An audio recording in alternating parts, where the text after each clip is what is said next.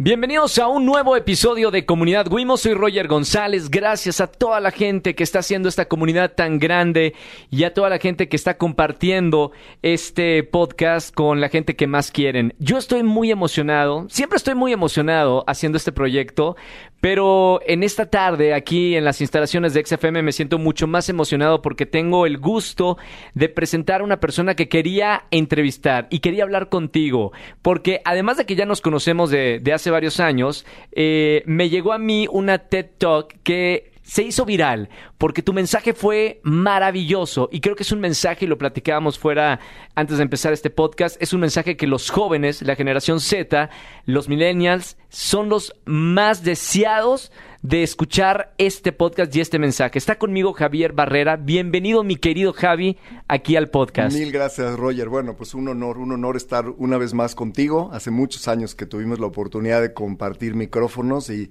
pues muy contento, muy contento de compartir esta pasión con, con, tu audiencia. Gracias. Estábamos hablando un poquito antes de empezar, mientras estábamos acomodando las cámaras y los micrófonos, porque saben que también tenemos un canal de, de YouTube, eh, del teatro. Eres eh, apasionado de del teatro, ¿no? Soy apasionado del teatro desde niño. Fíjate que es una de las grandes herencias que me dejaron mis padres. En mi familia era costumbre todos los domingos ir al teatro. Entonces tengo una, ahora sí que una afición increíble y un cariño brutal por el teatro y yo me preguntaba qué harían las personas que no van al teatro, ¿no? Eh, cómo pasan el fin de semana y tuve la oportunidad de conocer a pues grandes actores que han vuelto mis amigos, a directores, eh, obras de todo tipo, de todos los géneros, y sí, ha sido...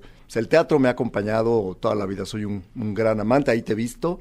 Gracias. Y, de hecho, también soy un buen referente para recomendar obras porque no creo, no pasa una semana sin que vea algo, algo de, de, teatro en este país, que aparte tenemos una cartelera maravillosa y unos actores espectaculares, directores increíbles, dramaturgos híjole, Paula Celaya, que, que, es la dramaturga de ayer de la obra de los humanos, qué mujer más espectacular, eh, mexicanos jóvenes, eh, apasionados en estas artes escénicas, increíble. ¿Recuerdas cuál fue tu primera obra de teatro eh, o de las primeras que te llamaron a, a estar en esta butaca y disfrutar una obra de teatro? Pues fíjate que sí me acuerdo y te va a sorprender. Es una de Vicente Leñero, La Mudanza. Sí. Mi padre era cercano a Vicente Leñero y leía mucho su, sus, libros y de pronto cuando pusieron esta, esta obra, yo creo que yo habré tenido, no sé, 10, 12 años y la repetí varias veces y me impresionó muchísimo, ¿no? Y de ahí me podría seguir desde, no sé, El diario de un loco y Las amargas lágrimas de Petra Foncanti, Salón Calavera, en fin, te, podría, te podría decir de prácticamente todos los teatros en muchas, muchas décadas, ¿no? Cuatro décadas de estar siendo un asiduo, eh, pues amante que ha disfrutado muchísimo de esta de este arte tan increíble. No cabe duda que el arte ha sido parte de, de tu vida, eh, Javier, pero me gustaría conocer un poquito más cómo fue tu infancia, cómo, cómo fue tu educación cuando eras pequeño. Pues mira, eh, qué bueno, qué interesante que me preguntes esto. Eh, vengo de una familia, de, somos cinco hermanos, de educación muy conservadora, muy, muy conservadora, religiosa, diría yo, por parte de mi madre, muy estricta por parte de mi padre en donde pues eh, había los dichos como el tiempo perdido hasta los santos lo lloran, ¿no? Había que estirarse todo el tiempo y, y estar eh, generando y aprovechando el tiempo y leyendo y haciendo deporte. Y los estudios eran importantísimos en mi familia, ¿no? Tener buenas notas en el colegio. Era una creencia, ¿no? De eso vamos a hablar un poco. La creencia de si te iba bien en la escuela, probablemente te iba a ir bien en la vida, ¿no? Y empecé yo a, acumular ese tipo de creencias y, y pues, de las cuales he estudiado durante todos, todos estos años. Eh, me dediqué, fui un gran estudiante toda mi vida y yo te diría que también un gran deportista. ¿Te iba bien eh, en calificaciones? Muy bien, la verdad es que fui un estudiante... Si no te regañaban en casa. Sí, sí, sí, era como que no había opción, ¿me entiendes? Era, era no había opción. Primero también yo agradezco que el sistema educativo tradicional pues, me favorecía, favorecía mis talentos, ¿no? No es que yo necesariamente fuera ni más brillante, ni más inteligente, ni más enfocado que nadie, simplemente el sistema educativo me favorecía como hay otras personas que estos sistemas no les favorecen y nada tiene que ver con la inteligencia, absolutamente nada, ni con la capacidad, ni con el potencial. Tiene que ver con que ese sistema, afortunadamente en mi caso, yo estaba cableado para pues, para poder desempeñarme muy bien en él, ¿no? Y me gustaba mucho estudiar, lo reconozco. Además de que me desempeñaba bien, me gustaba. E hice una extraordinaria carrera, hice una maestría. ¿Qué estudiaste, eh, Yo estudié economía. Sí. ¿Aquí en Ciudad de México? Aquí en Ciudad de México, en el ITAM. Y luego tuve la fortuna de ganarme el Premio Nacional de Economía también producto pues de mucho estudio, de mucha investigación y, y pues en realidad mi, mi, mi, crecimiento y mi forma como me criaron fue eh, pues muy enfocado en la responsabilidad, en la disciplina, en el estudio. Y si me preguntaras si regresara el tiempo que me faltó, diversión. ¿no? Eso te iba a preguntar, ¿cómo la pasaste con ese nivel de, de exigencia? Pues mira, en ese momento no tenías opción ni tampoco referentes, pero conforme pasa la vida te das cuenta que hay un componente fundamental que es y que yo amo de estas nuevas generaciones y qué bueno que tú le hablas a esta generación y escúchenme por favor. El que ustedes hayan pegado en la mesa y digan tenemos que balancear nuestra vida. Nuestra vida tiene que tener un propósito, tiene que tener un significado, tiene que tener una causa que vaya más allá de mí. ¿no? El, el hecho que para, que para ustedes sea importante pasear un perro, tomar una clase de yoga, eh, eh, compartir tiempo con tu familia, con tus amigos, estudios, hobbies, es fundamental, balancear la vida. A mi generación le tocaron otros retos, ¿no? En principio no se hablaba de estos temas, eh, había que estudiar mucho, trabajar mucho y sabías que tu vida profesional era larguísima, ¿no? Eran los próximos 40 años y ibas a tener que estar trabajando de sol a sol. Y si eso implicaba sacrificar cosas importantes como tiempo con tu familia, pues era lo que tocaba, ¿no? Y era lo que, bueno, pues así, así nos habían educado. Y pregúntale a tu padre y a tu abuelo. Pues fuimos esta generación que, que, yo lo que digo es ni buena ni mala. Todos, todas las generaciones nos enfrentamos a retos distintos. En la mía esa fue. Eh, hoy por eso me gusta tanto escuchar a los jóvenes que tienen pues esta convicción y tienen este compromiso increíble con su vida y con las de la comunidad. Ya oyes cada vez más jóvenes hablar de abrazar ciertas causas, que lo que hagan tenga un para qué, eh, consumen marcas con principios éticos fuertes, eh, que tengan una profunda vocación con el planeta, con la comunidad, con la inclusión, con la transparencia. Es Has, leído de la generación Z, me acabas de describir perfectamente eh, la generación Z. Pues mira, te diré que son mis, son mis consentidos. Eh, la gente que me ha escuchado, que como lo viste en mi podcast, he tenido la fortuna desde hace 25 años de ser un estudioso del potencial humano y han pasado, he estado cerca de un poco más de nueve mil personas que los he acompañado en este sueño de descubrir para qué son buenos. Sí. Y de esa, de ese gran grupo, siempre me verá ser un gran defensor de, desde los millennials, ¿no? Los millennials, los zetas, cuando yo escucho personas que de pronto les ponen etiquetas, ¿no? Los describen como falta de compromiso, como quieren eh, gratificación instantánea, eh, no tienen estabilidad, yo soy el que pego en la mesa y digo, no han entendido nada. Escuchen, escuchen. Ellos son los que en realidad han venido a darle voz a las grandes causas del mundo. Por eso existen los grandes movimientos hoy sociales. Si no fuera por ellos, el péndulo no se movería.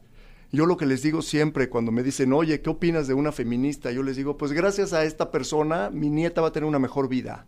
No tengan ninguna duda. Hay quien sacrifique y quien abraza causas por los animales, por el planeta, por el plástico, por el reciclaje. Gente que con vocación habla de compostar, habla de reciclar. ¡Wow!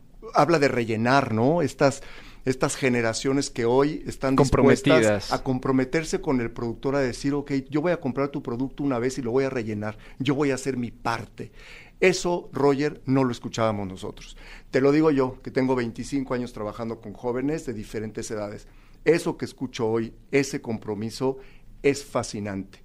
Y yo lo que les digo también, y te puede sonar un poco, a lo mejor ya me has escuchado decirlo, pero qué tranquilidad podernos morir dejando en sus manos el mundo, porque son una generación muy comprometida, muy comprometida que están rechazando lo normal. Lo que para nosotros era normal hoy no es normal. Los roles de género, no es normal el hostigamiento laboral, no es normal muchas de las cosas que nosotros consentíamos, ¿no? Y hoy pues son los que están poniendo ese dedo en la llaga y, y trabajando muy fuerte por, por múltiples causas en el mundo. Entonces, soy un fan, sí, los estudio mucho, eh, convivo mucho con ellos y, es un grupo pues, al que yo admiro profundamente. Ahora los has estudiado, Javier, mucho y, vamos a hablar más adelante de, de, todo esto, pero cuando eras niño, cuando eras adolescente, eh, ¿Cómo veías eso, ese, esa generación que te tocó a ti vivir? ¿La, la estudiabas eh, en ese entonces? Eh, ¿Eras consciente de, de, la generación en la que estabas viviendo? Fíjate que no, ¿eh? Es una gran pregunta, Roger, pero la realidad es que no. Era, era como vivir en esta prisa, en este entender. Casi era, yo crecí un poco en la generación donde era había muchas cosas que eran binarias. O te iba bien o te iba mal en el colegio. o la ibas a hacer o no la ibas a hacer. Sí. Incluso cosas terribles como el que era el bueno en matemáticas era inteligente y el que no era bueno en matemáticas no era inteligente. Había carreras buenas y carreras malas. Había trabajos de verdad y trabajos que no eran de verdad. En realidad vivíamos mucho en estos en estos opuestos, en estos polos, todo era como binario, ¿no? Échale ganas, ¿no? Y entra a un trabajo y tienes que vivir 30 años ahí porque si no, no eres leal. Cambiarse de chamba era equivalente a falta de certeza, a no tenías estabilidad, a no eras leal. Te das cuenta, había como, como muy pocos el abanico era muy corto, ¿no? Y hoy... Había pocas opciones, ¿no? Había pocas opciones y parecía que había un camino. Y sobre todo como el camino, pues que te indicaba tu padre o tu abuelo o tu familia, ¿no? Era como un referente brutal. Salirte de ese pues ese concepto de éxito de tu familia costaba muchísimo trabajo. Por eso veías familias que se repetía el médico con el médico hijo, el médico nieto, el arquitecto, el ingeniero, el financiero. Había creencias, quería yo hacer dinero, había que entrar al mundo financiero. Eh, si te dedicabas a las, a las humanidades o a las artes, pues difícilmente te iba a ir bien, o podías ser hasta un muerto de hambre, o te, etiquetaban como, pues quizás si estudiabas filosofía ibas a poder ser un profesor de preparatoria, ¿no? Con un dejo de, pues de, poco aprecio a esa profesión. Sí. Afortunadamente hoy, vuelvo al tema, ¿no? Eso era lo normal, ¿no? Hoy ya viene esta gran tendencia de rechazar lo normal. Y hoy el mundo les está ofreciendo múltiples oportunidades para que verdad se desempeñen en aquellos lugares donde donde sientan que vibran, donde ahí está su energía, donde lo que aman se cruza con lo que hacen bien y ahí está su pasión, ¿no? Eh, donde tienen una eso, eso, que hacen bien y eso que aman, si además lo pueden monetizar, pues eso conviértalo en su profesión. Y si además el mundo lo necesita, pues ahí está tu vocación, ¿no? ¿Cómo podemos empezar a construir nuestro propósito superior? Pues a partir de desdoblar eso que amo hacer, que se me da con mucha facilidad, que me siento productivo, que pienso, pierdo la noción del tiempo, que la gente me ha reconocido por eso, que cuando me ven en este nivel de flow, de fluir, se nota ¿no? Yo creo que si nos vieran a ti y a mí ahorita, verían que estamos justo en ese punto, ¿no? En donde se nos está yendo el tiempo volando, en donde lo estamos gozando. Eh, se nota cuando la gente está realizando una actividad que la fortalece. También se nota cuando vemos a alguien haciendo una actividad que la debilita. Claro. ¿sí? Entonces, ¿cómo encontrar esas actividades donde nos sentimos plenos, productivos, poderosos, creativos? ¿no? Ese es el nombre del juego. Y hay muchísimas oportunidades para tejer esa pasión, encontrarla, quitar todo aquello que se interpone entre nosotros y nuestra pasión o nuestra felicidad, que son etiquetas, que son creencias, que son miedos, no son más que nubes que se interponen en el camino de nuestra luz. Pero hoy estamos ante una realidad fascinante, donde hay historias increíbles de personas que se han atrevido hacer lo que verdaderamente les gusta, a pesar de que no era popular en su familia o con sus amigos o con su pareja. O contra todo en contra. O contra todo en contra, ¿no? Ya decía, Djokovic tiene una frase que me fascina que dice, eh, haz lo que tenga sentido para ti, aún y cuando seas el único que lo entienda, ¿no? Si hace sentido para ti, hace clic contigo, tú te vas a dormir con absoluta plenitud y dices, algo estoy haciendo muy bien y lo quiero repetir. Creo que además eso pues debe convertirse en nuestra obligación. No solo es nuestro derecho, es nuestra obligación, de devolverle al mundo pues esta pasión, pero esta pasión que solo la podemos nosotros eh, comunicar a partir uno de nuestros talentos y dos de nuestra misión. Claro. Por eso somos tan irrepetibles todos los seres humanos, somos únicos, tenemos un timbre de voz. Único. Único porque son ese conjunto de talentos que lo filtramos a través de nuestra pasión, de nuestro propósito superior, de las cosas que para nosotros tienen valor, que nos preguntamos el para qué. Eh, ahí es donde va a estar nuestro legado y por eso es por donde vamos a ser recordados. Me encanta escucharte, Javier, y espero que la gente que está escuchando este podcast se sientan inspirados como, como yo en este momento y cuando también vi tu TikTok. Eh, quiero saber si tú desde pequeño, porque tú hablas mucho de dos conceptos, pasión y talento. ¿Tú sabías desde pequeño cuál era tu pasión y talento? ¿Lo identificaste pronto? Mira, yo sí y no.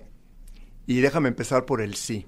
Yo sabía que mi, en mi, talento estaba en, primero decía yo en dar clases, ¿no? Me gustaba muchísimo la docencia. Sí. Y desde muy chico empecé a dar clases desde inglés y luego matemáticas en preparatorias y luego di 15 años clases en la universidad. Yo sabía que mi pasión era hablar en público, era dar clases. Después entendí que era pues más un talento de comunicación que venía muy acompañado de otro talento que tengo que soy me gusta mucho investigar. Sí. Soy un, curioso. un lector muy curioso. me gusta profundizar, me, me, gusta llegar a la causa raíz y eso le da pues contenido. Hoy se llama contenido.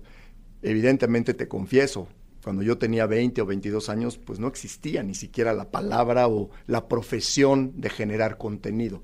Esa parte sí sabía. Pero cuando te digo no, es porque la posibilidad de ser maestro no cabía en mi cabeza, porque tenía yo una creencia muy clara. ¿no? ¿Cuál? No te iba a ir bien siendo maestro. ¿Te decían tus papás? Te decían tus papás, no te iba a ir bien, no te pagan bien, eh, no valora nadie el valor de un formador, que imagínate nada más, ¿no? Una de las personas más, figuras más importantes en el desarrollo de una persona son los maestros. Claro. Y yo tenía esa creencia, no podía ser maestro, ¿no? Yo tenía que hacer algo que sonara más aspiracional. Entonces, más ¿Qué bien te decía, decía, tu papá? O sea, e, en esas pláticas que tenías con, con tu padre, eh, ¿qué quería que fueras tú?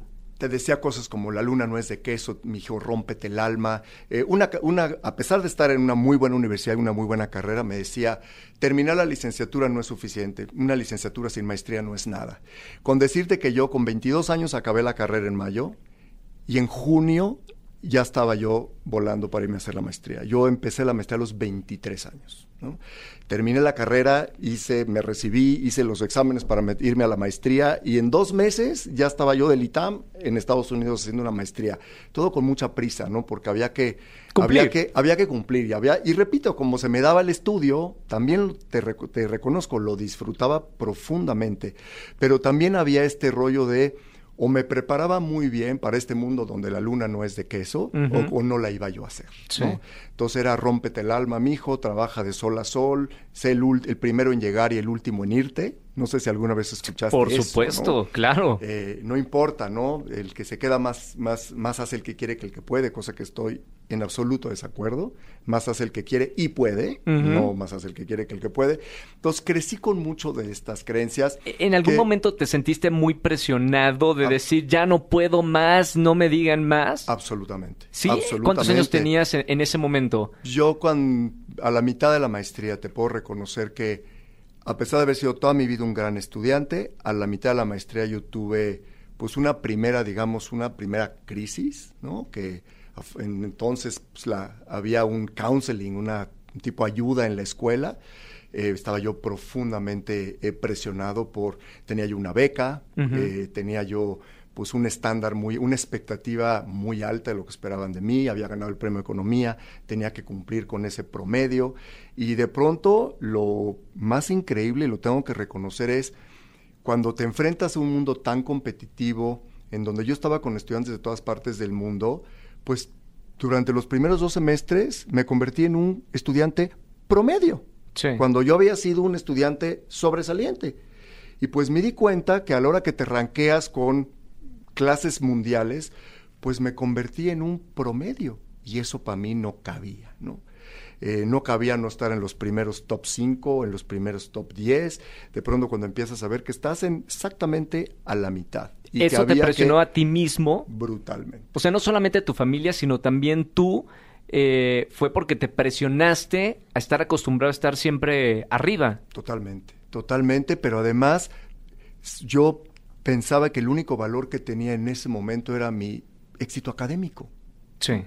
Y, y otra vez, qué visión tan corta, Porque mi vida tenía que haber estado más balanceada. Si me hubieras preguntado, ¿y también te diviertes? Te diría muy poco, ¿no? Y, ¿Cómo te divertías? Y, ¿Tienes muchos amigos? La verdad, no. En ese eh, poco tiempo que tenías, ¿en qué te divertías? Pues mira, yo nada más hacía ejercicio y estudiaba. Te podía decir que... No había de otra. Muy poca. Eh, cuando te digo muy poca, poquísima, ¿no? Ahora lo veo con mis hijos y, yo me fui al otro extremo, porque en cuanto empezaron a ser adolescentes yo les decía, hagan todo. ¿no? Entonces, en, su momento, para mí era como, era cumplir con la escuela, hacer deporte, tener una vida sana, pero sobre todo cumplir con la escuela. Quería ser alguien en la vida, había que cumplir solo con la escuela. Entonces te das cuenta que pocas opciones había, ¿no? Y, además, bueno, pues tienes la oportunidad de estar estudiando en el extranjero, eres un privilegiado, eh, no desperdices esta oportunidad, eh, rómpete el alma, eh, porque ya vas a salir de la, de la universidad y ahora a ver quién te contrata. Entonces tienes que aspirar a que te contraten pues, los principales bancos si quieres el sector financiero o las principales consultoras si quieres consultoría. Te das cuenta como nunca era suficiente, ¿no? Para decir, oye, vamos a hacer un alto en el camino, vamos a celebrar esto. En esa carrera nunca es suficiente, ¿no? En esa carrera nunca es suficiente. Y sobre todo no es suficiente si es tu único parámetro, tu única métrica. Hoy repito, es fascinante hablar con jóvenes como tú, que estás, digo, no eres Z, pero, pero eres muy cercano a los Z, sobre todo por lo que haces que hoy en realidad han balanceado de una manera increíble lo que es importante para ellos en su vida. Es tan importante pasar a tu perro, tomar una clase de yoga, visitar a tu abuelo, estar con un adulto mayor, estudiar, hacer ejercicio y trabajar. Si lo pusieras en... es, increíblemente eh, balanceado. Eso, a menos a mí, me tocó de una manera diferente. No digo que a todos, pero hay un grupo que seguramente si nos escuchan se está identificando conmigo, porque pues éramos de esa, de esa generación, digamos, de... Yo cumplí 60 años este año, eh, este mes, el mes pasado. Tienes alma de 30. gracias. ¿Te han dicho? Eh, pues sí, ¿eh? Sí, sí, en realidad yo creo que haber estado tan cerca, estar tan cerca de los jóvenes, pero pues yo soy, yo cumplí 60 años, yo nací en 62, ¿no? Entonces sí me tocó, digamos, los 70 tenía yo 10 años, ¿no? Y los 80 tenía 20 años y, y, pues fue, fue el reto que tuvo mi generación y, y yo la agradezco que, que, repito, funcionó muy bien en mí. Sin embargo, eh, hoy sí regresar el tiempo y, a mí sí me gusta decir que habría hecho distinto. A mí la respuesta de no, no me arrepiento de nada porque todo han sido experiencias. Me gustaría darle más objetividad y decir, sí, mira, y esta parte fue muy buena, pero sí me hubiera gustado divertirme más, sí me hubiera gustado eh, tener tiempo pues, con mis amigos, con mi pareja, eh, haber hecho otras cosas, haber visto al mundo desde otro lado, haber viajado más haber conocido otro tipo de deportes, haber platicado más con otro tipo de personas.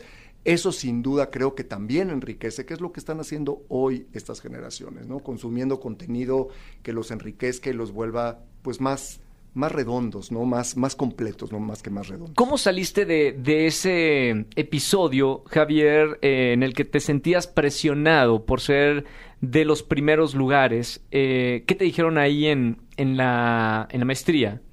Pues mire, la maestría, te voy a decir, fue muy duro porque me dijeron, o te pones la pila o vas a perder la beca. O sea, así de, de brutal, ¿no? No, no fue cómo te, cómo te ayudamos, qué te podemos ayudar, pero te tienes que poner la pila, ¿no? ¿Qué es ponerse la pila? Tú imagínate tener que llegar a contar esto, ¿no? O sea, a mí me atormentaba, yo me acuerdo haber salido, y nunca lo había contado esto, ¿eh? Me acuerdo de salir de esta oficina de, de la universidad con este counseling, con esta ayuda, eh, caminando y, por mi cabeza pasaba que no se entere nadie, fíjate, mi ego a todo lo que da, ¿no? Eh, que no se enteren mis papás, ¿no? Que no, puedo ser débil, ¿no? No puedo ser débil, ¿no? Porque les voy a fallar, ¿no? Eh, en mí, yo veía que en mí solamente veían como esa parte académica importante. Y pues dije, ¿qué tengo que hacer? Pues ponerme la pila, ¿qué quiere decir? Pues, hacer mejor uso de mi tiempo, ¿no? ¿no? leer todo todo el tiempo, sino hay que aprender a discernir el contenido y el conocimiento te reconozco que fui, pues me presioné muchísimo, muchísimo. Si ya, si ya estudiaba mucho, estudié más. Afortunadamente logré repuntar y, afortunadamente me fue muy bien al final. Pero sobre todo hacia el final de, de la maestría me di cuenta que cuanto más tranquilo, menos horas le dedicaba, más tiempo pasaba con amigos, me iba mejor. Cuéntame eso, por favor. Lo más contraintuitivo que te puedas imaginar. Eh, yo me da, cuando le metes tanta presión, ¿sí? Más puede ser menos.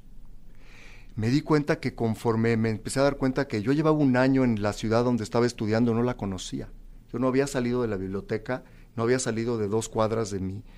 Cuando empecé a romper eso y decir, a ver, tengo que estar más tranquilo, hacer deporte, empecé a ir los famosos miércoles a tomar cerveza con mis amigos, que no fui en todo el primer año. Y era algo increíble, Roger, cuanto menos tenso estaba, mientras más tiempo pasaba con mis amigos, mientras era más eficiente en elegir qué leía y qué no leía, me iba mejor. Lo más contraintuitivo que puedas imaginar. ¿A qué crees que, que se debía esto, Javier? Pues se debe a lo que he estudiado mucho ahora, ¿no?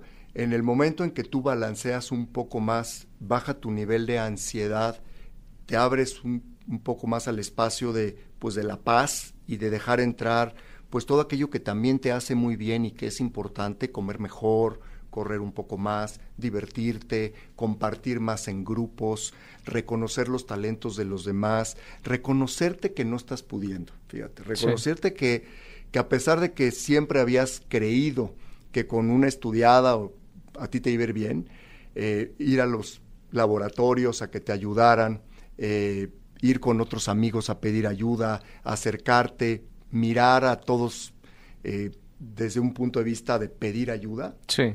Eh, me empezó a ir muy bien. Fue algo sorprendente y es algo que, que traté de replicar. A partir de ahí dije, increíble, ¿no? Esto es un resultado que yo no habría esperado, ¿no? Yo en mi cabeza era, estudias más te va mejor, estudias menos te va peor, tan tan. Me di cuenta que la vida no era blanco y negro, no era todo binario y, y era sorprendente cuando estás más en paz, dejas entrar las cosas de manera mucho más natural. Y esto aplica y ha aplicado el resto de mi vida. ¿eh?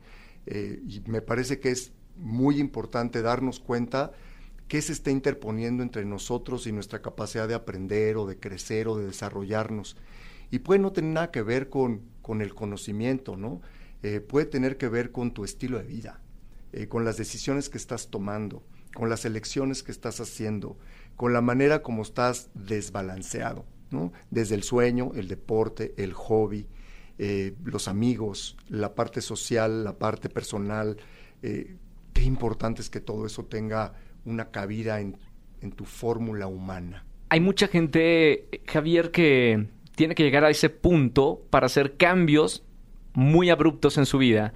Este fue un punto de inflexión en tu vida que te hizo modificar completamente a lo que venía años después, ¿no? Absolutamente, absolutamente.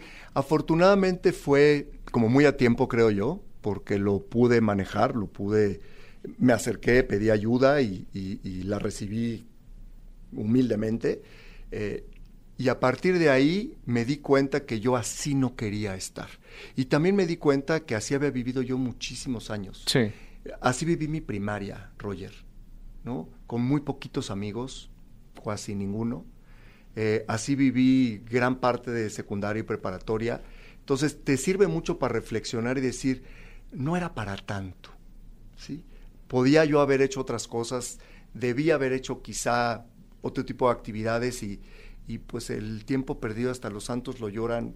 Déjatelo de repetir, porque se te vuelve casi un mantra. Claro. Eh, porque así creces y, y, y genuinamente los padres hacemos lo que mejor pensamos, ¿no? Y creemos que este modelo que a mí me funcionó te va a funcionar a ti. Ojo, ¿no? Tenemos que tener la, pues uno, la, la objetividad para tomar aquello que nos funciona y que nos viene bien y lo que no entender que no estamos cableados para eso, eso no viene bien con mi naturaleza, vino bien con la tuya y, y a mí me vienen bien otras cosas. Sí. Entonces son, son procesos de mucho aprendizaje, muy bonito y que además la vida se encarga de recordarte, acuérdate que de esa manera no estabas tan contento, acuérdate que no, hay que hacer otras cosas que te producían satisfacción, eh, te hacían sentir exitoso, eh, te dormías muy feliz, te reconocían por eso, te estirabas, lo querías repetir, eh, te iba mejor, ¿no? Entonces yo me acuerdo cuando llegué al ITAM a dar clases, le decía esto a mis alumnos, ¿no? ¿Clase de qué dabas, Javier? Yo daba de economía y daba de estadística sí. y luego daba de finanzas. En el, el, mejor profesor, ¿no? Supongo, porque no solamente recibían lo académico, sino toda la filosofía de, de vida que aprendiste. Fíjate que, que, ¿Qué te decían tus alumnos? Fíjate que sí, y tengo... Del de legado más importante que tengo en mi vida, te podría decir, además de mi familia, sin duda son mis alumnos. Y son pues las personas a las que yo he acompañado en estos procesos de descubrir para qué son buenos, ¿no? Yo di clases cuatro años en la, en la escuela donde yo salí de preparatoria Sí. y a la fecha me encuentro personas que me dicen, tú fuiste mi profesor y, y sí me atrevo a decir que fui un muy buen profesor, es, es mi pasión, ¿no? No lo dudo. Tú me dijiste, es mi pasión. Y, y yo les decía, ¿no? Están en el ITAM y seguramente están enfrentándose a todas estas presiones, ojo, ¿no? Nada más no las lleven fuera de control o fuera de contexto. Es muy importante, es una gran escuela, qué bueno que le están invirtiendo tanto a su formación, pero no se lo olviden otras cosas que son importantísimas, ¿no? Es, es más importante, no sé, un 8, un 8.5, un 7 en algo, pero, pero. 10 en otras áreas de tu vida que te hagan feliz, Claro. ¿no? Esto no es binario, no no es la única universidad en donde vas a salir muy bien, no es del único lugar donde te van a contratar, ¿no? Sean, sean como muy conscientes. Entonces, me ayudó mucho también para compartir mi experiencia eh, y que en realidad pues te hace pues un poco más completo como profesor, porque no solamente es la parte técnica, sino... Además me veían muy joven, porque yo pues yo daba clases eh, pues en el ITAM a los 28 años, a los 29, a los 30. ¡Qué locura, ¿no? Acababa yo de salir hacía pues unos pocos años y estaba hablando con personas que les llevaba yo cinco años. Sí. ¿no? Entonces también es, es bonito porque se pueden espejar muy bien contigo, ¿no? No es, en, en el ITAM había profesores, no sé, que eran secretarios de Estado y que luego fueron presidentes de la República, a los que encontrabas increíbles pero quizá lejanos. Sí. Eh, aquí te veían como muy cercano, ¿no? Y yo tenía un puesto bueno en una, en una empresa y dedicaba tiempo a la docencia porque era mi pasión y los apoyaba mucho y les daba asesoría, muchos de ellos les asesoré en sus tesis, te digo, me gusta la investigación, entonces los acompañé en este proceso y eso es lo que he hecho yo muchísimos años de mi vida, acompañar a jóvenes sobre todo en sus procesos, digamos, de formación. Sí me considero un formador, ¿no? quizá un mentor, te podría decir, hay quien me ha llamado así, eh, pero sobre todo un, un, formador, ¿no? Y mira, Roger, la Universidad de Gallup hace algunos años hizo un estudio en donde, un estudio profundísimo, donde decía las tres figuras más importantes en la vida de un ser humano son los padres, Sí. los maestros y los jefes. Wow, yo hubiera puesto a los amigos en algún momento ahí, pero por algo son estos tres. Las tres figuras que más impactan positiva y negativamente la vida de un ser humano. Qué terrible lo, lo último. Bueno, qué terrible todo, porque te puede tocar una familia eh, de cierto tipo, un jefe de cierto tipo eh, Un maestro. y un maestro, pues Un maestro También que te que pueda desgraciar. que te pueda haber, que te pueda haber anulado, ¿no? Sí. Que pudo haber tenido una conversación contigo que te hizo sentir profundamente infeliz, mediocre, inútil, flojo, miedoso, poco valioso, ¿no? Poco saliente, poco significativo. Y, y al revés también, ¿no? Alguien que, que se fijó en ti, que, al, que reconoció algo increíble que hiciste. Y cuando tú le haces a, la- a las personas la pregunta, ¿cuál es el reconocimiento más significativo que has recibido en tu vida y por qué? Piénsalo, cierra los ojos, recuérdalo y regrésate a ese momento. Dime quién te lo dio, cómo te lo dio y por qué en ese momento tú lo recibiste como lo recibiste. Y es fascinante escuchar las respuestas. ¿recuerdas tú el tuyo? Fue una, sí, ahorita te lo voy a... Fue un profesor, fue mi papá, fue un tío, fue mi abuelo, ¿no? Fue mi jefe, ¿no? Increíble. Y regrésate a ese momento a entender por qué le pusiste tal emoción a ese evento. Porque el cerebro solo almacena aquellas cosas que tienen emoción. Por eso nos acordamos de fechas relevantes, como el temblor para lo negativo, como tu boda, o como Sí. nos acordamos el primer día que chocaste, o tu primer beso, ¿no? El, el cerebro le imprime las cosas con emoción. ¿Por qué alguien recordaría cuando su padre lo llamó y le dijo, hijo, qué orgulloso estoy de ti? O cuando su jefe le dijo, quiero ir a cenar y que venga tu esposa, y se refirió a la esposa a decirle, gracias a ti y a tu compañía y a tu apoyo y al impulso que le das, este hombre tuvo una contribución extraordinaria en la empresa, no sé qué habríamos hecho sin él, no salgo de mi asombro. No, no se te olvida jamás. Y vamos a hacer un, un- un brindis, ¿no? No se te olvida jamás. Cuando reconoces es algo que hiciste porque estabas fluyendo, porque te entregaste a él, pero además fue tan significativo que alguien lo refirió hasta con una historia y con un ritual. Sí. Entonces, ahí es donde, donde en realidad vuelves a conectar contigo y vuelves a decir, ¿cómo haré para te- recordar muchos más de estos esquemas? Y como formadores, a estas tres figuras que acabo de decir, reconocer no es opción. Si eres formador, viene con la responsabilidad. El reconocer de forma oportuna, de forma puntual, contar una historia, hacer un ritual de preferencia, es mandatorio, Roger. Sí. Eh, como padre, decirnos a nuestros hijos, decirles cómo los describes en una palabra. Vamos a jugar a describirnos en una palabra, ¿no? En una palabra yo te describo como brillante, maestro, guía, estructurado, capaz, eh, eh, qué gran poder de convocatoria tienes, eh, qué carisma, qué capacidad de comunicación, qué, anal, qué analítico, eh, qué memoria, qué estructura, ¿no? Vamos a, vamos a, a, defender, vamos a describirnos en una palabra, vamos a jugar a ver qué talento nos robaríamos. Si yo te pudiera robar un talento, Me ¿cuál encanta te lo que estás diciendo. ¿no? Imagínate una sobremesa en tu familia, que es un sistema importantísimo. Vamos a jugar a describe cada uno una palabra y tú escucha cómo los demás se van a describir una palabra. Vas a ver qué interesante. Y luego vamos a jugar, dime en qué sobresalgo. Y luego vamos a robar unos talentos. ¿Cuál talento me robarías? Te vas a dar cuenta de varias cosas. Uno, todos robaríamos un talento que no tenemos. ¿No? Robaría tu carisma, tu capacidad de comunicación, o tu capacidad de ser sociable o de romper el hielo, no yo a ti tu estructura y tu disciplina, yo tu memoria, ¿no? Yo tu carisma, yo tu contención, yo tu empatía, yo tu sensibilidad, yo tus detalles, ¿eh? ¿Qué me robaría? Sí. ¿Qué nos robaríamos entre nosotros? ¿no?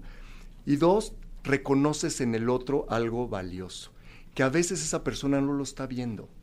Y en, empiezas a escuchar cosas como, ¿de veras, Roger? ¿Me robarías esto? ¿Es en serio? ¿Por qué lo dices? A ver, cuéntame más. ¿Te das cuenta? Sí. A veces nuestro yo es un poco ciego, ¿no? Y no, no estamos tan conscientes de, de eso que nos hace únicos, especiales, singulares, salientes.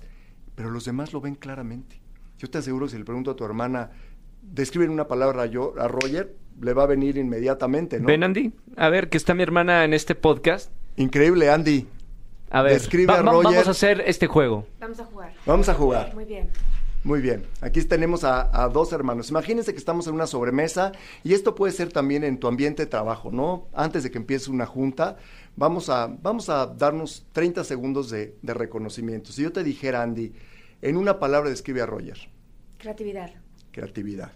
Otro, ¿en qué sobresale? Disciplina. ¿Qué más? Disciplina, perseverancia, constancia, humildad, carisma, sensibilidad, empatía, contención, compañía. ¿Te das cuenta? Y si le pudieras robar un talento, ¿cuál le robarías? El que más me hace falta a mí, estructura y disciplina. Wow. Bueno, ahora tú, Roger. Ay, ay, ay. Describe Wow. a Andy en una palabra. Esto es gratis, ¿verdad, Javier? es- ¿qué tal? No, me ¿Cómo? van a- no, no traje la ¿No van a cobrar la tarjeta. cómo, te, ¿Cómo te sientes cuando escuchas de alguien muy cercano? Evidentemente, tú esperabas que Andy, por la cercanía que tienes, pero la elocuencia, ¿cómo lo estructuró? Si lo hubieras escrito, hay algo que viene, primer mención espontánea, ¿no? Creatividad, disciplina, estructura, contención, empatía, sensibilidad. ¿Te diste cuenta cómo se fue uno, una cosa la conectó con la otra y con la otra? ¿Cómo te sentiste, Roger? ¿No? Es tu hermana y te lo ha dicho, y son cercanos. A pesar de ello, ¿qué impacto creó en ti? Me vibra la emoción. Me eriza la piel y. Y como que aflora el sentimiento. O sea, porque por más que nos conocemos mucho, el escucharlo de alguien que amas, eh, creo que, que es veracidad pura. Cuando alguien que, que te tiene amor, eh, que te tiene cariño, es real. Y te digo algo, siente. ese sí eres tú. A diferencia de muchas cosas que tú crees que no eres, porque muchos pensamos que no somos, porque pues ser así no está padre, porque tengo una creencia que ser sensible no está padre, eh, que ser disciplinado en mi cabeza se traduce en ser rígido, en tener estructura. eh, fíjate, lo filtras, pero algo increíble es dejarlo entrar. Qué Sí. hermoso lo dejaste entrar, ¿no? Y entonces te lo dijo una y yo te le dije, dime otra, y me dijo siete más. si la hubieras escrito, Andy, y ve, ve qué hermosura. Ahora, esto que hicimos ahorita en un minuto, imagínate el poder y la energía que crea en un lugar. Imagínate lo de sobremesa con tus papás, con tus abuelos, que todos los nietos un día le dijeran a su abuelo, abuelo, a ver, vamos a jugar. En una palabra cada nieto te va a describir. Imagínate. ¿Estás listo, abuelo, para escuchar? ¿Y en qué sobresale el abuelo? ¿No? ¿Y qué talento le robaríamos al abuelo? Llora la abuela, llora mi papá, llora mi hermano, llora mi sobrino. ¿Tú sabes cuántas personas no lo han escuchado? Porque quizás su personalidad es más reservada o son más conservadores y no lo han escuchado. O su alrededor no es generoso con sus comentarios. O no estamos acostumbrados por porque es así. Y también no estamos acostumbrados a, creencias. a- a- a demostrar nuestras emociones en generaciones pasadas. Quizá ahora ya se puede hablar más de eso, pero eh, bueno, en, en nuestra casa somos de la misma generación en que las emociones no están en prioridad. Bueno, pues ahí está. Y acuérdate que somos seres emocionales que tomamos decisiones racionales y no al revés, ¿no? Ahora, yo te diría nada más para reciprocidad, ¿no? Describe en una palabra, Andy, Out. Empática. empática. ¿En qué sobresale? en ayudar a los demás, es una persona muy servicial, es una mujer sin filtros, transparente, es una mujer muy luchadora y es una persona que a pesar de cualquier caída siempre va a salir adelante. Wow. Y es una persona que siempre aprende de todo y es una eterna estudiante de la vida. Siempre se está reinventando. Nunca piensa que está en el. que ya sabe todo que está en el lugar cómodo. Siempre busca la incomodidad. Es de buscar la incomodidad. Y eso es de valientes. ¿Y qué talento le robarías? Yo creo que la empatía, definitivamente. Fíjate, fíjate nada más. ¿Se dan cuenta cómo yo dije, una, yo dije en qué sobresale? Y te fuiste a cinco o seis cuestiones que nunca las filtraste, no las, no las pensaste, solo las sentiste y las tradujiste en palabras, ¿no? Y todo eso es la verdad de Andy. Ese es tu yo público. Eh, ustedes se conocen, pero quizá algunas cosas tú podrías decir, y yo lo escucho con mucha frecuencia, de verdad. ¿De verdad lo crees? A ver, dame un ejemplo, ¿no? Pero, ay, yo no sabía que me, me percibías como tan empático, tan servicial. Cuando te dicen empática, es, es, es como si tienes este termómetro interno que puedes entender y adivinar las emociones aun si no te las dicen. Cuando alguien cruza por la puerta, podrías decirle, Roger, ¿estás bien? Y dice, pues nada más crucé por la puerta, ¿no? Tienen esta capacidad de mirar y de atravesar al ser humano sin que ni siquiera él te lo haya dicho, ¿no? Adivinan, eh, se adelantan, ¿no? Y aquí pues acabamos de vivir esto. Bueno, pues los que nos están escuchando, esto que sucedió en un minuto de la más unscripted, ¿no? Totalmente no improvisado, no preparado, eh, pues lo que nos da es unos insumos y vitaminas hermosísimos. Qué ¿no? importante es, ¿no? Qué importante es reconocer, ¿te das cuenta? ¿Qué pasaría en una junta de trabajo que antes de que empezara jugáramos a esto? ¿Tú sabes el nivel de productividad de ese día? ¿Tú sabes lo que se generaría en ese día? ¿Tú sabes el compromiso emocional? Eh, que tú escuches a tu jefe decirte, responderte estas preguntas y que tú se las puedas decir a él también y a tus compañeros de trabajo. No, yo a ti te robaría esto, que tu disciplina es increíble, tu estructura, tu capacidad de resolver problemas, ¿no? Esa capacidad que tienes tú de establecer relaciones profundas.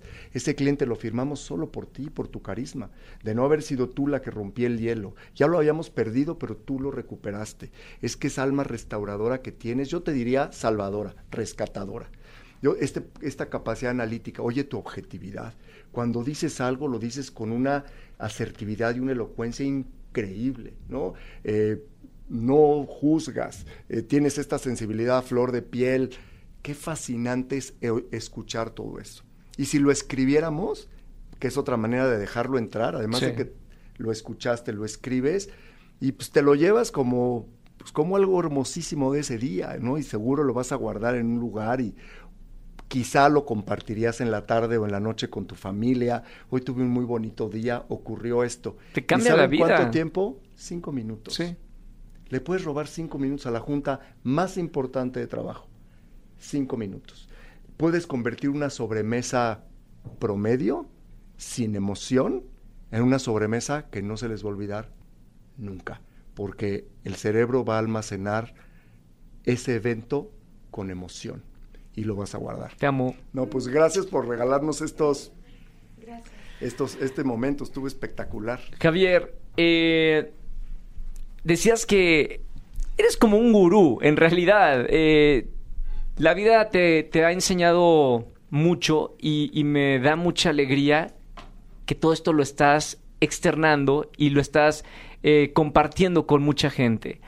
Quiero hablar de, de este TED Talk que se hizo viral, el poder de tus talentos, con el que yo lo vi y se lo mandé a mi socio Santiago Villar y se lo he mandado a muchísima gente porque hablas de un tema que le tocó a muchísimas personas, por eso se hizo viral. Háblame de, la construcción de poder de tus talentos. Mira, primero eh, fue como un sueño hecho realidad. Yo quería hacer un TED Talk, ¿no? Quería estar en ese foro y era una vez más, ¿no? Este reto enorme de estar en esta plataforma que se cruzara con mi talento y yo quería comunicar algo. El reto es que lo tienes que hacer en 14 minutos. Sí. Entonces, empecé a preparar y cuando platiqué con las personas que me invitaron amablemente al foro, me dijeron, oye, te hemos escuchado, hemos visto eh, pues cosas tuyas en, internet, en YouTube, eh, y queremos que pues que nos regales una plática respecto del tema que tú quieras. Y eh, mi tema era evidentemente los talentos, mi hija Natalia, con la que yo trabajo mucho y que conoces también, ella de hecho me ayudó mucho en, en, pues en estructurar la plática. Y después de mucho prepararla, te confieso que hubo muchas versiones de mi TED, muchas, muchas, muchas. Te diría que me sobrepreparé, pero esa es mi naturaleza, ese soy yo. Eh, y de pronto, un buen día dije, me tengo que concentrar 14 minutos en lo que es poderoso.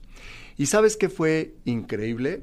Una de las reglas que tiene TED es que el, contenido que tú vas a, compartir, tiene que ser tu propiedad intelectual, ¿no? O al menos tendrías que dar crédito de quién lo tiene. Sí. Yo dije, pues qué más propiedad intelectual que llevar 25 años certificado en una herramienta de potencial humano. Y hice la cuenta y llevo más de 9 mil personas a las que he acompañado en este viaje maravilloso de escribir para qué son buenos. Entonces lo que dije es, voy a hacer un convenio de los hallazgos. ¿para qué eres bueno? ¿En qué sobresales? Y al principio decías tú, ¿por qué las personas a veces no saben cuál es su pasión o para qué son buenos? Yo decía, bueno, pues después de 25 años y 9 mil personas, eh, puedo resumir tres razones por las cuales las personas no encuentran su pasión o no están en este lugar donde se pueden decir a sí mismos, me siento pleno, me siento exitoso, me siento poderoso. La primera es porque no sabemos para qué somos buenos. ¿no? nos hemos echado un clavado hacia dentro de nosotros en un profundo autoconocimiento para saber cómo estoy cableado, qué es aquello que viene como parte de mi esencia, qué es eso que, es, que hago bien, que se me ve el tiempo volando, por lo cual me han reconocido, que disfruto, que aprendo rápido, que no olvido, que quiero repetir, que no me gusta delegar. ¿sí? Además hay herramientas de base científica que te ayudan a ponerle nombre y apellido a esos talentos. Dos, Roger, el mundo está obsesionado con las debilidades. Estamos obsesionados con mirar lo que la gente no hace bien, lo que le falta, lo que no tengo. ¿Cuántas veces, como decía yo en el test, le has puesto más atención a un 5 en matemáticas que un 10 en música? Eh, hay cosas, cuando vemos las calificaciones, pues las buenas las damos por buenas, ni siquiera las vemos, no hay discurso alrededor de ellas, y las malas hay que enfocarnos en eso, ¿no? Clases particulares de todo lo que no hago bien, lo que no me sale, ¿no? Lo que me cuesta trabajo, ¿no? Hay un mito, Roger, hay que ser redondos, hay que ser buenos para todo. ¿Y sabes qué? Nadie puede ser bueno para todo. Hay áreas en donde podemos destacar, hay áreas donde vamos a ser promedio y áreas donde no vamos a ser buenos, punto. Así estamos cableados. Todos los seres humanos tenemos esta, esta capacidad de destacar en algunas, ser promedio en otras y no en otras. Pero tenemos esta creencia de que ser redondos. No hay que ser redondos, hay que ser estrellas. Las estrellas tienen picos y tienen valles. Tienen puntas y tienen valles. En las puntas están nuestros talentos. En nuestros valles están nuestros no talentos, pero ¿qué crees? Los complementamos con el talento de alguien más. Andy y Roger, que la disciplina la complementan con la empatía, la estructura con la contención, ¿sí? la capacidad de resolver problemas y no rendirse o la resiliencia ¿sí? con la visión. Entonces, si nos empezamos a ver como estrellas, ¿qué brilla de una estrella? Los picos. Sí. Pero hay valles también. Pero en lo que nos fijamos es en los picos, pues la naturaleza humana está obsesionada en mirar los valles, lo que no tienes. Mira, En las empresas siguen haciendo en las entrevistas la pregunta, oye, ¿y cuáles son tus debilidades? Y yo lo decía en el TED. ¿Qué? Me encantaría preguntarles, ¿y qué, Dilo, que eso te lo puedes decir lo que sea. qué chingados haces con esa respuesta? Las No debilidades sé. no revelan nada sobre las personas. Sí. La única manera como tú te puedes imaginar una persona es a partir de sus fortalezas, de lo que hacen bien. A ver, piensa, ¿cuánta gente, ¿cuántas veces hemos estado en funerales o en lugares donde estamos despidiendo a alguien honrándolo? Y se levantan las personas a leer una carta. ¿Y qué escuchas? La manera por la que trascendió y cómo va a ser recordado. Sí, claro. Por su carisma, por su poder de convocatoria, por su simpatía, porque unía a la familia, porque por la capacidad que se entregaba a la comunidad, por su brillantez, por su visión. Ese era el abuelo, ese era mi papá, ese era el maestro al que estoy honrando. ¿Sabes qué son todas esas adjetivos? Talentos. Sí. Por eso es por lo que trasciende. Nunca escuchas que alguien diga, "Ay, yo estoy despidiendo a fulano porque estudió en tal universidad y trabajó 20 años en una empresa tal y hablaba cinco idiomas. La escolaridad y la experiencia son importantes, pero no es por lo que trascendemos. Trascendemos por nuestros talentos. ¿Por qué entonces obsesionarnos con ver nuestras debilidades? Esas sí no las sabemos de memoria. Es más fácil contestar la pregunta, ¿qué hago mal? que en qué sobresalgo. Porque a la pregunta de qué no te sale bien, qué haces mal, hasta le ponemos humor. No, hombre, soy pésimo para los deportes, soy pésimo para las relaciones humanas, soy pésimo para las matemáticas. No, para la escuela soy una papa, ¿no? Y ja, nos reímos. Claro. Y a la pregunta en qué sobresales, Ay, no, pues no lo he pensado. Denme cinco O- minutos. O, lo contestamos pidiendo muchos permisos. Pues mira, a veces, pues me han dicho, creo, eh, pues no siempre, ¿no? Así como en un dejo de modestia, Sí. no nos atrevemos. Entonces la segunda razón es porque nos enfocamos en las debilidades. Y la tercera es porque estamos llenos de creencias y de etiquetas. Etiquetas que nos marcan y nos cuesta una vida quitar. Imagínate a alguien que le dijiste que era promedio o inútil o mediocre. Te das cuenta que lo que crees es en lo que te conviertes. Sí. Ah, y al revés, si a alguien le dices, mira, si tú le dices a un niño que el ratón vendrá por su diente, te cree.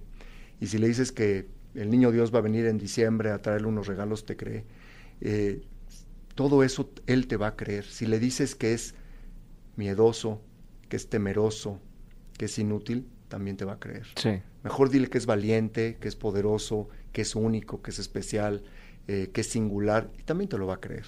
Nos convertimos en lo que nos creemos, y todos tenemos muchas etiquetas que nacen desde la infancia, en donde nosotros inmediatamente ponemos ser así está bien, ser de esta manera no está bien, esto es para niños, esto es para niñas, esto no le gustaría a papá, ¿no? Esto no le gustaría a mis hermanos. Empezamos a filtrar y a tratar de darle gusto pues a la familia y a la sociedad y eso se empieza a interponer entre nosotros y nuestra y nuestra pasión, entre nosotros y lo que nos hace fluir, ¿no? Entonces, cuando entendemos que si nos enfocamos en los picos de nuestra estrella, ¿no? Tú acabas de describir los picos de Andy. Sí. Tan tan. A ver, vamos a dibujar una estrella. Aquí están los cinco picos de Andy. Contención, resiliencia, empatía, ¿no? Capacidad de resolver problemas, no se rinde a nada y aprendedor. ¿Qué crees? Ya le dibujamos su estrella. Y ella ya te dibujó la tuya. Sí. Ahí sí me puedo imaginar a, Jo- a Roger y me puedo imaginar a Andy. Imagínate al revés. Andy, ¿me puedes decir cinco cosas que no es Roger? Eso no hace brillar a una estrella, ¿no? Y lo que nos hace brillar como grupos de alto desempeño son pues los picos y los valles complementándonos. Cuando nos damos cuenta que yo no tengo que ser bueno para todo, yo tengo que ser bueno para esto. Tú tienes éxito en este podcast porque tienes un equipo al que no se le va una. En lo técnico, en lo funcional, lo que tú no ves alguien ya lo ve y te lo están resolviendo. Sí. Y el resultado sale así de redondo. Las- los equipos de alto desempeño son redondos precisamente porque cada una de las partes no lo es. Por eso son redondos, porque cada quien aporta lo que mejor hace. Y entonces es un equipo de alto desempeño. Entonces las cosas salen increíbles. ¿Por qué? Porque cada quien le asignaste una tarea que estaba con base en su naturaleza, en cómo estaba cableado. Y entonces sale increíble. Imagínate tú hacer este podcast solo. Imposible. Imposible. Imposible. Tú vas a brillar porque pues tu estrella brilla porque está complementada con las estrellas del equipo. Sí. Lo mismo pasa con las familias. Cada miembro de la familia aporta un valor increíble. La pregunta es, ¿lo sabe? ¿Lo han platicado? ¿Tu hermano sabe que su prudencia y ser centrado y ser cuidadoso y ser reservado aporta mucho? Tu otro hermano sabe que ser positivo y ver la vida como con oportunidades y optimismo y alegría aporta tanto. ¿Alguien sabe que empezar las cosas rápido y poner el pie en el acelerador y motivar aporta tanto? ¿Alguien sabe que quien contiene, quien asegura que todo el mundo se sienta cómodo, quien incluye y que haga que todo el mundo participe, es tan valioso? ¿Lo saben? ¿Lo sabemos? Pues esa es nuestra responsabilidad como formadores. Y les vuelvo a decir, profesores, papás y jefes tenemos que empezar a mirar a las personas con lo que sí tienen, en lo que destacan, que hacen bien, que hacen, que, por qué son únicos, qué te sorprende de ellos. Descríbelos en una palabra. Róbales un talento, ¿cuál sería? Entonces estás siendo un formador. Si no estás dispuesto, no seas formador. Esto no es opcional, no es a la carta. Fíjate que a mí me gusta ser jefe, pero yo eso de reconocer no se me da. Pues, ¿qué crees? Entonces no seas jefe. Porque bajo tu responsabilidad está un ser humano que va a estar fuertemente impactado por ti. De eso no tengas ninguna duda.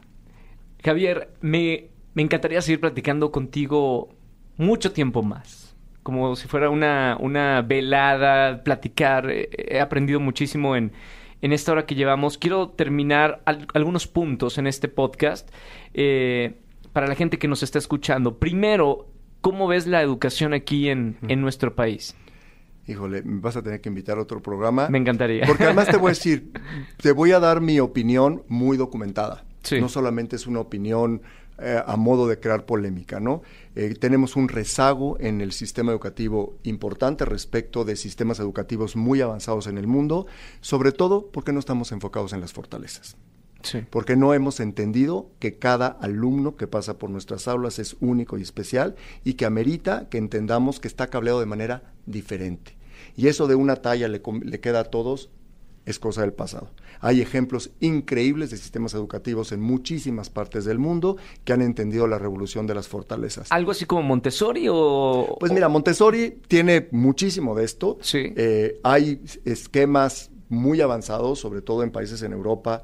Eh, Finlandia es un, es un país espectacular que tiene, tiene esquemas en donde los programas de trabajo, primero, no, no hay no hay materias buenas y materias que son talleres, ¿no? ¿Qué tal yo desde la manera como, como mencionamos las materias? La materia de matemáticas, esta sí tiene validez ante la SEP. Los demás son talleres de música, de actividades estéticas, de dibujo, de, ¿no? En realidad, primero, perdón, todas las materias tienen exactamente el mismo peso. ¿No? Es muy importante en la formación integral que todas tengan el mismo peso y no haya la primera etiqueta. Esta es una buena, esta sirve, esta no sirve, ¿no? De relleno. Eh, de relleno.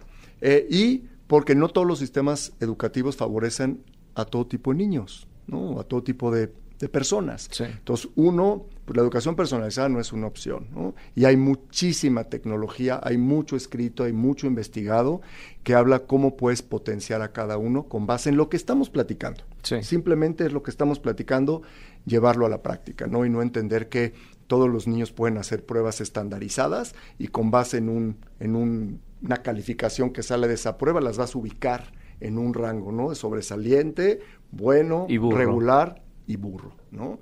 Qué dura etiqueta, ¿no? Haber creído, haber crecido con la etiqueta de pues soy un burro y entonces pues haz mejor una carrera técnica porque pues, así no se te da la escuela, luego entonces a ver quién sabe cómo te va a ir en la vida, ¿no?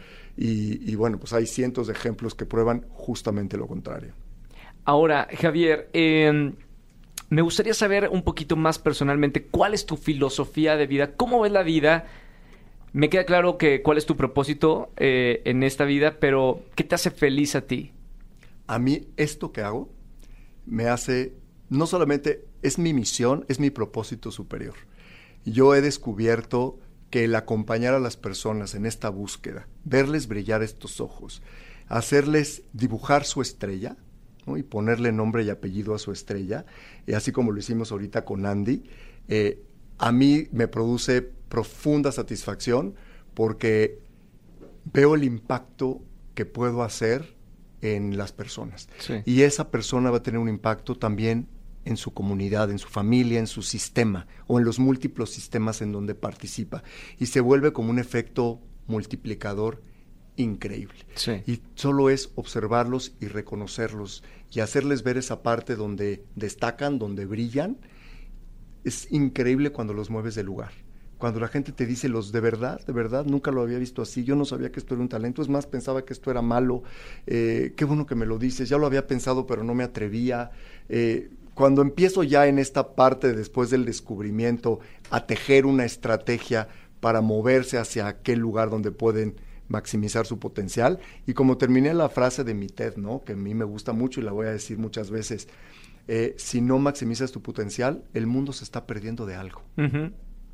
Yo creo que tenemos una obligación todos de descubrir cuál es, perseguirla, perseguirla con toda la autenticidad posible y no te vas a equivocar cuando llegues a ese lugar.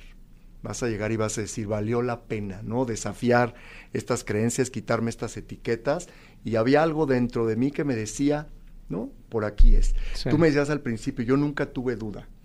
Pues a eso se denominan los suertudos 5%. Se llama the lucky 5%. 5% Solo hay del mundo. 5% de las personas en el mundo que desde muy jóvenes o muy niños saben exactamente para qué se quieren dedicar y dónde está su pasión. Sí. El otro 95 tenemos que hacer un trabajo deliberado, dedicado, profundo, honesto para descubrirlo.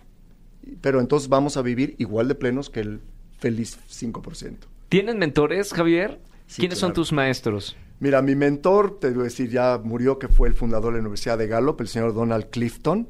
Eh, él fue el que me marcó en una conferencia y después fue que me fui a la universidad a certificar de su herramienta. Eh, su socio, Marcus Buckingham, también eh, fue un mentor mío durante muchos años. Él también tiene esta práctica de la revolución de las fortalezas hace dos décadas, un poco más. Te diría que esos dos son, son grandes mentores míos en este, en este mundo del desarrollo del potencial humano.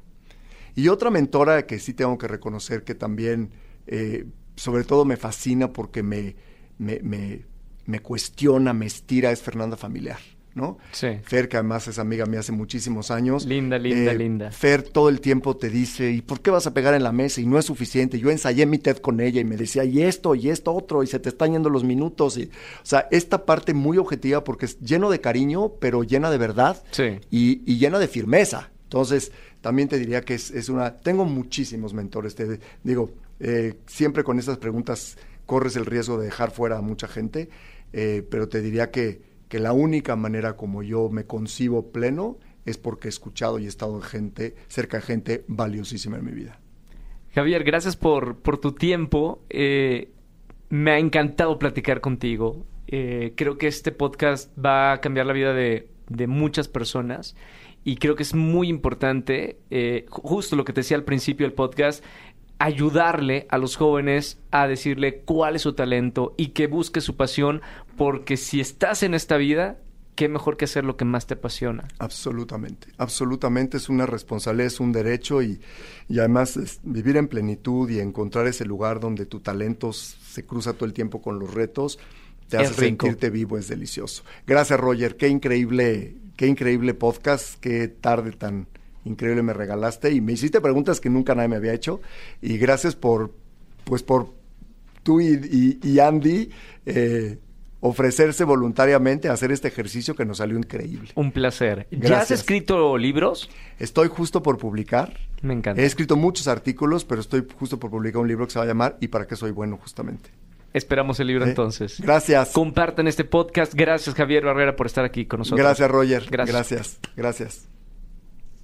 Step into the world of power, loyalty, and luck. I'm gonna make him an offer he can't refuse. With family, cannolis, and spins mean everything. now, you wanna get mixed up in the family business. Introducing The Godfather at ChumbaCasino.com. Test your luck in the shadowy world of The Godfather slot. Someday, I will call upon you to do a service for me. Play The Godfather now at ChumbaCasino.com. Welcome to the family. No purchase necessary. VGW Group. Void where prohibited by law. 18 plus. Terms and conditions apply.